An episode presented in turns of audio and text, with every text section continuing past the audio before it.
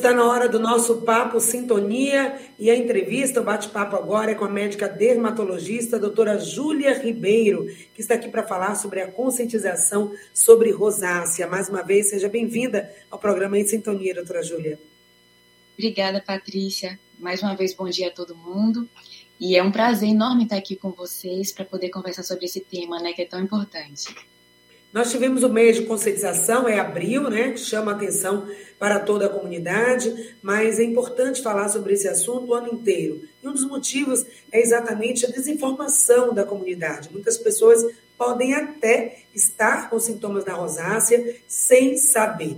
Portanto, vamos primeiro caracterizar, para quem nunca ouviu falar, para quem não conhece, o que é a rosácea, como ela se apresenta, quais são as possíveis causas para o aparecimento dessa doença? Então, Patrícia, é, como eu falei, a rosácea é uma doença crônica de caráter genético, ou seja, quem tem rosácea hoje provavelmente pode ter um outro parente também acometido com a doença, mas também pode ser um caso único da família. E ele é genético, né, como eu falei, e crônico. Não tem uma cura para essa doença, mas existem muitos é, fatores externos que podem piorar ou seja, é, causar crises, né, desencadear crises dessa doença. E é importante que a gente conheça esses fatores. É, a rosácea é uma doença onde a pessoa vai apresentar uma vermelhidão, principalmente na região do centro da face, certo? A gente chama essa vermelhidão de eritema. Porém, não é só vermelhidão que pode acontecer. Existem quatro tipos de rosácea, né? Uma delas, a gente vai ter essa vermelhidão. Na outra, a gente vai ter umas lesões que são semelhantes a espinhas, que é aquela lesão pustulosa. Às vezes ela não tem aquela secreçãozinha de purulenta né, na lesão, é somente uma, um carocinho vermelho. E a pessoa tem esse quadro no rosto e muitas vezes fica difícil de diferenciar esse tipo de rosácea de um quadro de acne. Existe também um outro tipo de rosácea que é mais comum em homens. É, de uma maneira geral, a rosácea é mais comum em mulheres. Porém, esse tipo específico, que é um que causa deformidade, principalmente na região do nariz, esse tipo é mais, mais comum em homens. E existe um outro quadro também, que é bem curioso, que é um quadro que acomete os olhos. Esse quadro dos olhos, ele pode estar presente é, junto com lesões de pele ou somente apresentando alguns sintomas nos olhos que são lacrimejamento, vermelhidão, é, assim, Quadros inflamatórios de repetição, por exemplo, que o pessoal chama de TESOL, que são os ordelos de repetição. Então, assim, você às vezes tem um quadro no olho, não tem lesão de pele, vai ficar muito difícil de fazer essa, esse diagnóstico de rosácea nesses casos, sabe? Então, por isso que ter essas informações é tão importante para poder é, conduzir né, um melhor diagnóstico. A gente tem uma, uma chance melhor de diagnosticar e tratar adequadamente.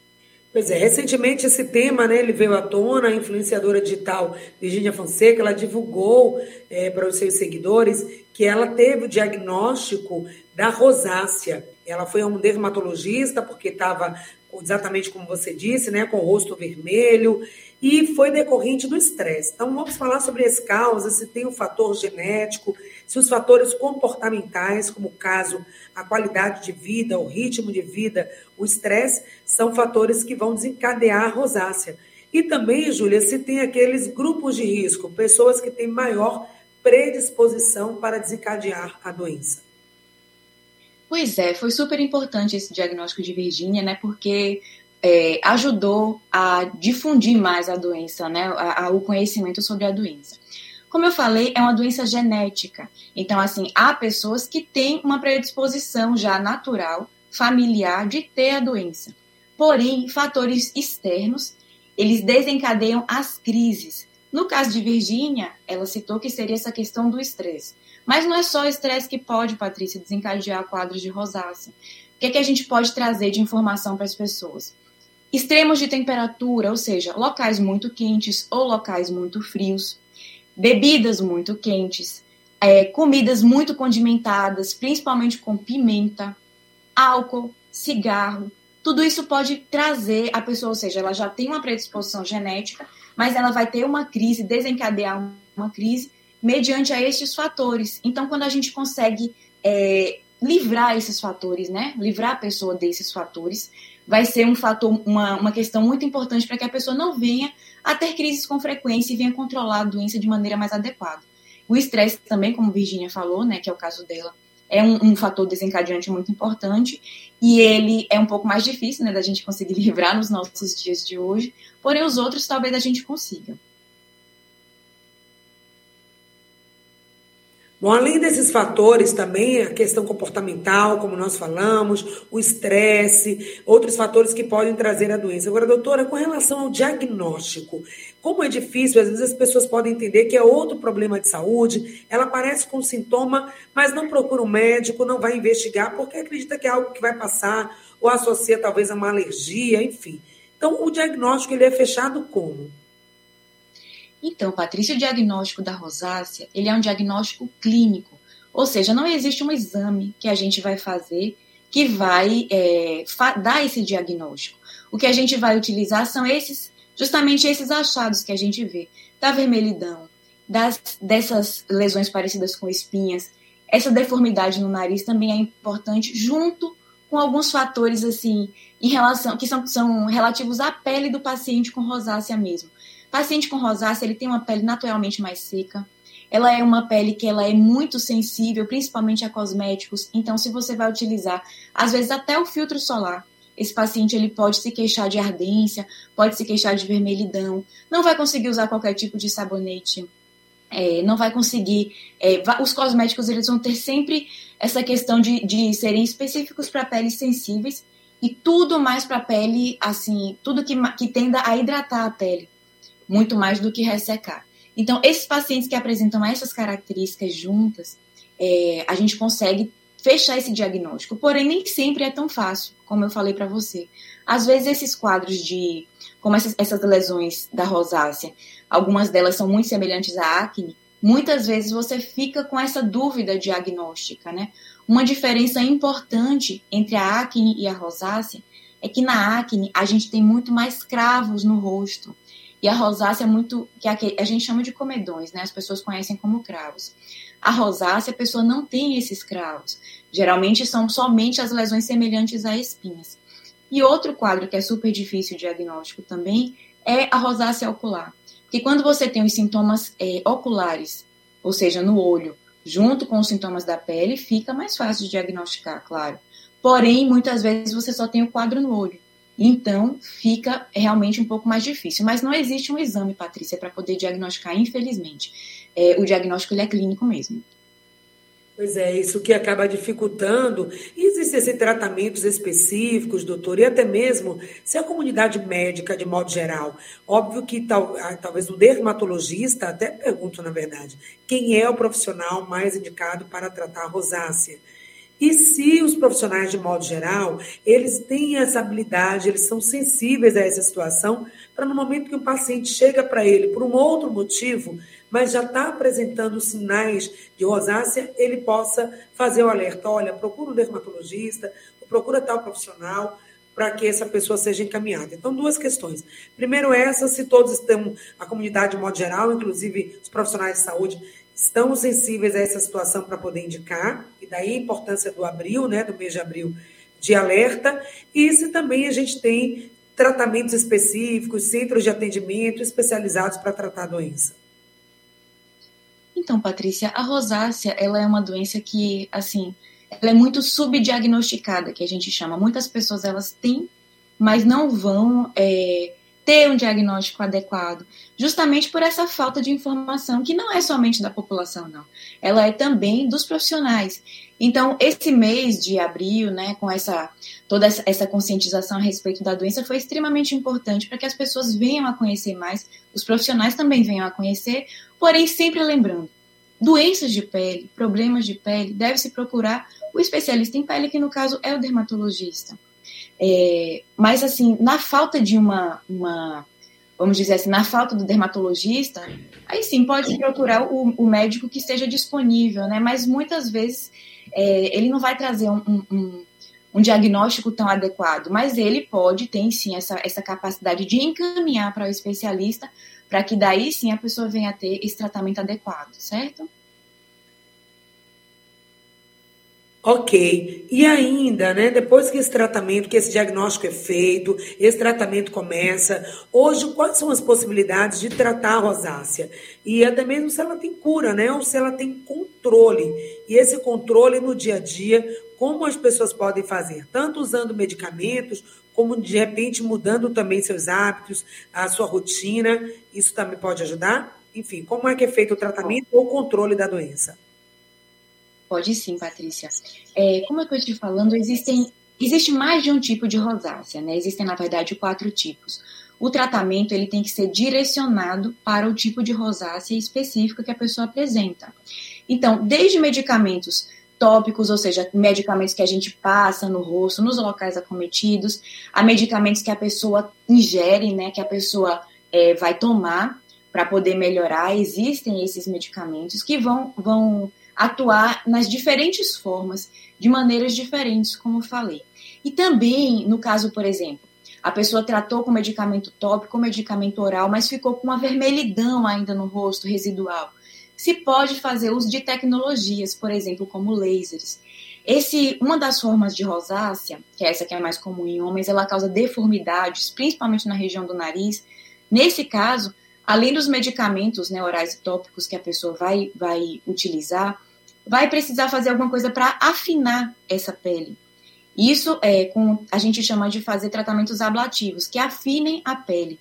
Então, é, vai se utilizar tecnologias como lasers, como peelings, nesse caso, né, nesse caso específico, é, ou outros tratamentos específicos para, é, para esse fim, ou seja, para esse tipo de rosácea. Mas existem tratamentos, é, reiterando essa questão, existem tratamentos e controle. Quais são outras coisas que a pessoa de casa pode fazer para poder controlar a doença?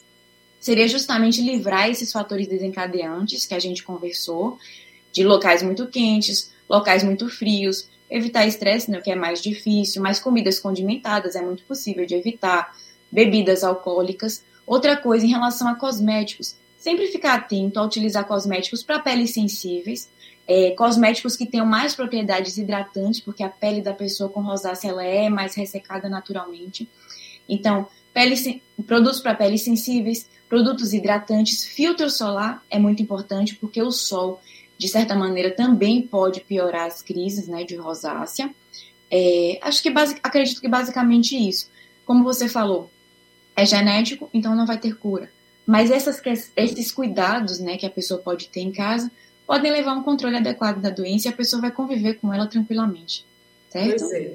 O bom é isso, né? Entender o que está se passando. Primeiro tem um momento de aceitação. Você pode estar se perguntando, mas por que comigo?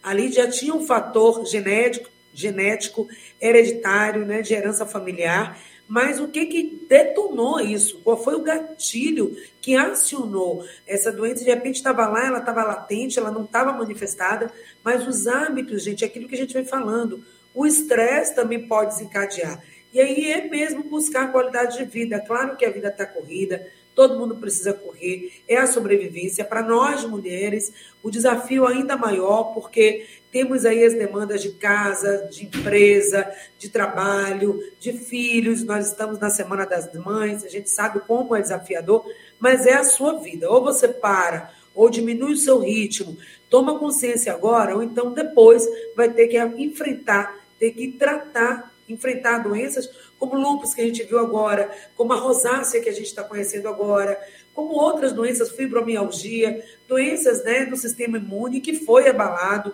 muitas vezes por uma vida com ritmo acelerado demais ou uma rotina supra-humana que você se coloca. A Andréia, ela está perguntando aqui, nós falamos agora de uso de cosméticos, e ela pergunta, quem tem rosácea pode usar sabonete de glicerina, esses que tem no mercado, ela até fala aqui de uma marca, né, Andréa? Mas enfim, o indicado seria sabonetes à base de glicerina? Sim, Patrícia. É, é uma coisa muito importante até falar. Sabonete de glicerina, a glicerina ela é uma substância que ela tem a possibilidade, a capacidade de reter água na pele. Então, como, como eu citei, né, cosméticos que tenham propriedades hidratantes, a glicerina é uma delas, excelente. Especialmente, aí ela pode observar no sabonete que ela está é, tá buscando né, para comprar, se ele tem o pH da pele. pH é uma propriedade da pele Muitas vezes os sabonetes que a gente compra, ela tem um pH diferente do da pele, mesmo quando ele é neutro, ele é diferente da pele. Então, se você, se ela encontrar essa informação no sabonete de glicerina e escrito pH da pele, pode utilizar, que é um sabonete muito bom. É, uma coisa que você falou, Patrícia, que você perguntou quais são os grupos que são mais acometidos, né, que tem mais chance de serem acometidos. Rosácea, ela é uma doença que ela é muito comum em pessoas de pele mais clara, pessoas entre os 30 e 60 anos e principalmente mulheres. Existe um tipo de rosácea, que é aquele que eu falei que deforma né, a face. Esse tipo é mais comum em homens. Mas, de uma maneira geral, é uma doença mais comum em mulheres. Então, se você tem entre 30 e 60 anos, está apresentando esses sintomas que a gente falou, vermelhidão da pele, uma acne, uma acne estranha, né, que não, não melhora com medicamentos para acne, sensibilidade muito grande da pele, fique atento que pode ser, de repente, um quadro de rosácea, sim. Bom, tem a pergunta da Rosa, ela quer saber se medicamentos e algumas atividades físicas podem também, aí ela fala no modo geral, né? Medicamentos, bebida alcoólica e algum tipo de estresse, já falando, né? Atividade física, ela fala, pode desencadear também a rosácea. Pois é, a Rosa está super informada, né? Porque, na verdade, tudo que ela citou são fatores, assim, de piora. Medicamentos, na verdade, assim, alguns medicamentos eles são irritativos para a pele, principalmente se você passar na pele. Então, alguns podem sim desencadear. Mas essa questão que ela falou de exercícios físicos, é, tudo isso daí realmente é bebidas alcoólicas, tudo isso são fatores de pioras de fato. Pois é, existe uma forma de reduzir. Como que a gente pode chegar ao controle até o ponto de reduzir ou até mesmo melhorar, né, sanar? Ou seja, uma vez o, o sintoma já apresentado, a deformação da pele, ele pode ser revertido totalmente, a pele ficar da mesma forma anterior antes da doença ser manifestada. A gente pode chegar a esse nível de controle, doutora Júlia? Ó, oh, Patrícia, no caso da deformidade da pele, é uma forma de rosácea específica chamada de fimatosa. Esse quadro específico ele é um pouco mais difícil de tratar. Quando a gente tem doenças que deformam a pele, por exemplo, essa, essa daí, que é a forma fimatosa, ou cicatrizes de acne, são desafios de tratamento para o dermatologista. Porém, as, assim, ex, existe uma melhora importante do quadro, sabe? Existe uma melhora importante das características da pele, mas dificilmente ela vai voltar a ser a pele que ela é. Porém, esse não é o, a forma mais comum da rosácea. A forma mais comum da rosácea é aquela que traz a vermelhidão da pele, esse quadrozinho semelhante à acne. Essas são mais comuns. E nesse caso, existe um controle muito adequado e a pessoa vai ter uma pele, é, é uma pele boa, fazendo os tratamentos direitinho e controlando né, os fatores externos, como a gente já conversou. A pessoa vai ter uma pele boa, uma pele esteticamente adequada não, não vai trazer maiores danos, entende? Mas esse, essa forma específica, que é a fimatosa, ela realmente é um desafio de tratamento. Hoje, o que, a gente tem disponível no mercado tá, para esse tratamento? Tantas opções medicamentosas, terapêuticas, né? Tratamento mais sistêmico, mais global, para ajudar as pessoas, porque também vai mexer com autoestima, com autoconfiança. Inclusive, você trabalha, né, Julia, com um centro que ajuda as pessoas nesse sentido. Então, para quem já está com a doença, mas está se sentindo assim, é, bem desestimulado, é, com autoestima baixa, sem condição de dar continuidade ao tratamento, o que, que você orienta, o que, que você indica, onde elas podem buscar, tanto no serviço público como também no serviço privado?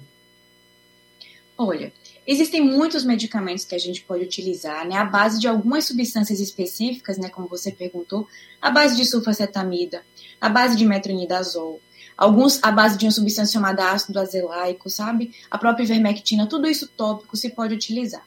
Fora isso, medicamentos orais também podem ser utilizados, que são os mesmos medicamentos utilizados para acne, por exemplo, tetraciclina, minoxiclina, minociclina, doxiciclina, são medicamentos que você pode fazer uso para poder tentar melhorar e, e, e, conseguir controlar esses quadros. No caso de, de, por exemplo, eritema residual, a pessoa ficou com vermelhidão na pele, mesmo utilizando esses medicamentos que a gente falou, pode-se utilizar, por exemplo, alguns lasers para diminuir esses vasos, certo? No rosto, no rosto do paciente. E quando a pessoa tem essas deformidades, como a gente falou, aí você vai utilizar, é, assim, na verdade, tratamentos ablativos que podem variar desde lasers a peelings até utilizar, assim, corrente elétrica para poder melhorar a qualidade dessa pele. E existe um tratamento muito curioso, que é pouco, pouco utilizado, na verdade, poucas pessoas fazem, que é literalmente pegar uma lixa, o paciente obviamente vai estar anestesiado nesse momento, pegar uma lixa semelhante a uma lixa de lixar parede, né, mais própria para isso, e literalmente lixar a pele do paciente para poder diminuir essa deformidade causada pela forma fimatosa da doença. Então, assim, você vê que, pois é, você vê que o tratamento ele não é tão simples, né? Ele tem que ser, ser direcionado para cada quadro, para cada tipo de, de rosácea diferente. É caso a caso que se vai escolher o tipo de, de tratamento que vai utilizar. Por isso tem que se procurar um especialista.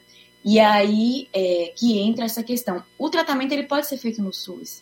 A gente tem excelentes serviços, é, serviços de dermatologia, que são vinculados, inclusive, às residências, né, serviços de ensino. Eu, inclusive, faço parte de um deles, é, que as pessoas podem procurar e ter acesso não somente a essa orientação, tão, tanto também a essa questão dos medicamentos neurais e tópicos, mas a esses outros tratamentos que são é, a base de não todas as tecnologias, né, mas alguns outros tratamentos que podem ajudar a melhorar o aspecto da pele desse paciente. Então, isso é disponível na rede pública. Se faz geralmente assim, através do posto de saúde, né? A pessoa vai procurar o médico generalista, que no caso é o médico do posto de saúde. Ele vai fazer um encaminhamento através da regulação para um centro específico desses, né, onde vai ter um dermatologista, e lá ele vai encaminhar, vai tratar o paciente da melhor maneira possível e, se for necessário, encaminhar para um centro desses, que é, no caso, esses serviços de ensino, onde ele pode também receber um tratamento adequado. Na rede privada, procurar um dermatologista né, diretamente e ele também, se for o caso, é, pode encaminhar o paciente para rede pública, se for o caso, pode acontecer também. Ou seguir o tratamento todo na rede privada. Beleza, então. Então, o mais importante de tudo é sempre o cuidado, o autocuidado, cuidar da saúde de forma integral. Os problemas de saúde, esses sintomas, né, essas doenças, elas vão aparecendo, né, doutora Júlia, quando a gente não está atento à nossa saúde também como um todo. Nós vimos aí o estresse como um fator de risco para o desencadeamento da rosácea, uma doença que ainda precisa ser mais estudada, precisa ser mais compreendida, não tem uma causa né, definida, mas sabemos aí as questões hereditárias e também o estresse, como a gente percebe, você viu e disse também que nós mulheres somos mais acometidas, tem aquela rosácea também que acomete os homens, e o mais importante, acho que de tudo, de tudo que nós falamos, é esse cuidado integral com a nossa saúde.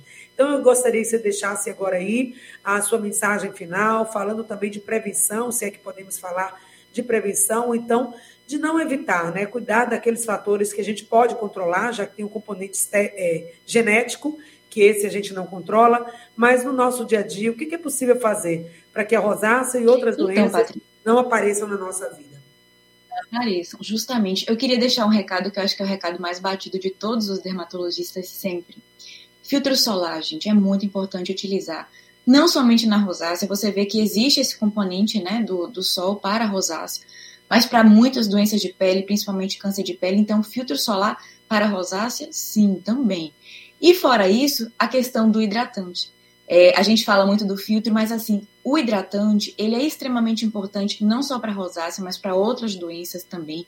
Muitas doenças de pele, se a gente utilizar somente essa duplinha, filtro solar e hidratante, elas seriam, assim, se não, é, se não houvesse uma melhora completa da doença, mas assim, as crises com certeza seriam mais é, amenas, né? Menos intensas e menos frequentes. Então, além daqueles fatores que a gente já falou, evitar álcool, estresse, extremos de temperatura, bebidas muito quentes, comidas condimentadas, utilizar filtro solar, utilizar hidratante, o sabonete de glicerina, que eu adorei, que a Rosa falou aí, maravilhoso.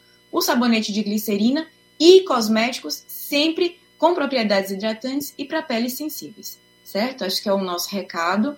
É, ficar atento sempre que é uma questão muito comum em mulheres, mas também acontece em homens, todas as formas, tá, Patrícia? Não é só a fimatosa. As outras formas são mais comuns em mulheres, mas homens também podem ter, tá? Aquela vermelhidão também pode estar presente nos homens. E ficar atento a essas questões que a gente, e, e na falta né, de um controle adequado, procurar um especialista para poder indicar, na verdade, identificar a sua forma de rosácea e indicar o tratamento específico. Bacana, a gente agradece muito, foi um prazer conversar aqui com a nossa convidada de hoje, que trouxe esclarecimentos tão importantes para você ouvinte. Doutora Júlia Ribeiro, médica dermatologista, que esteve aqui com a gente no programa Em Sintonia.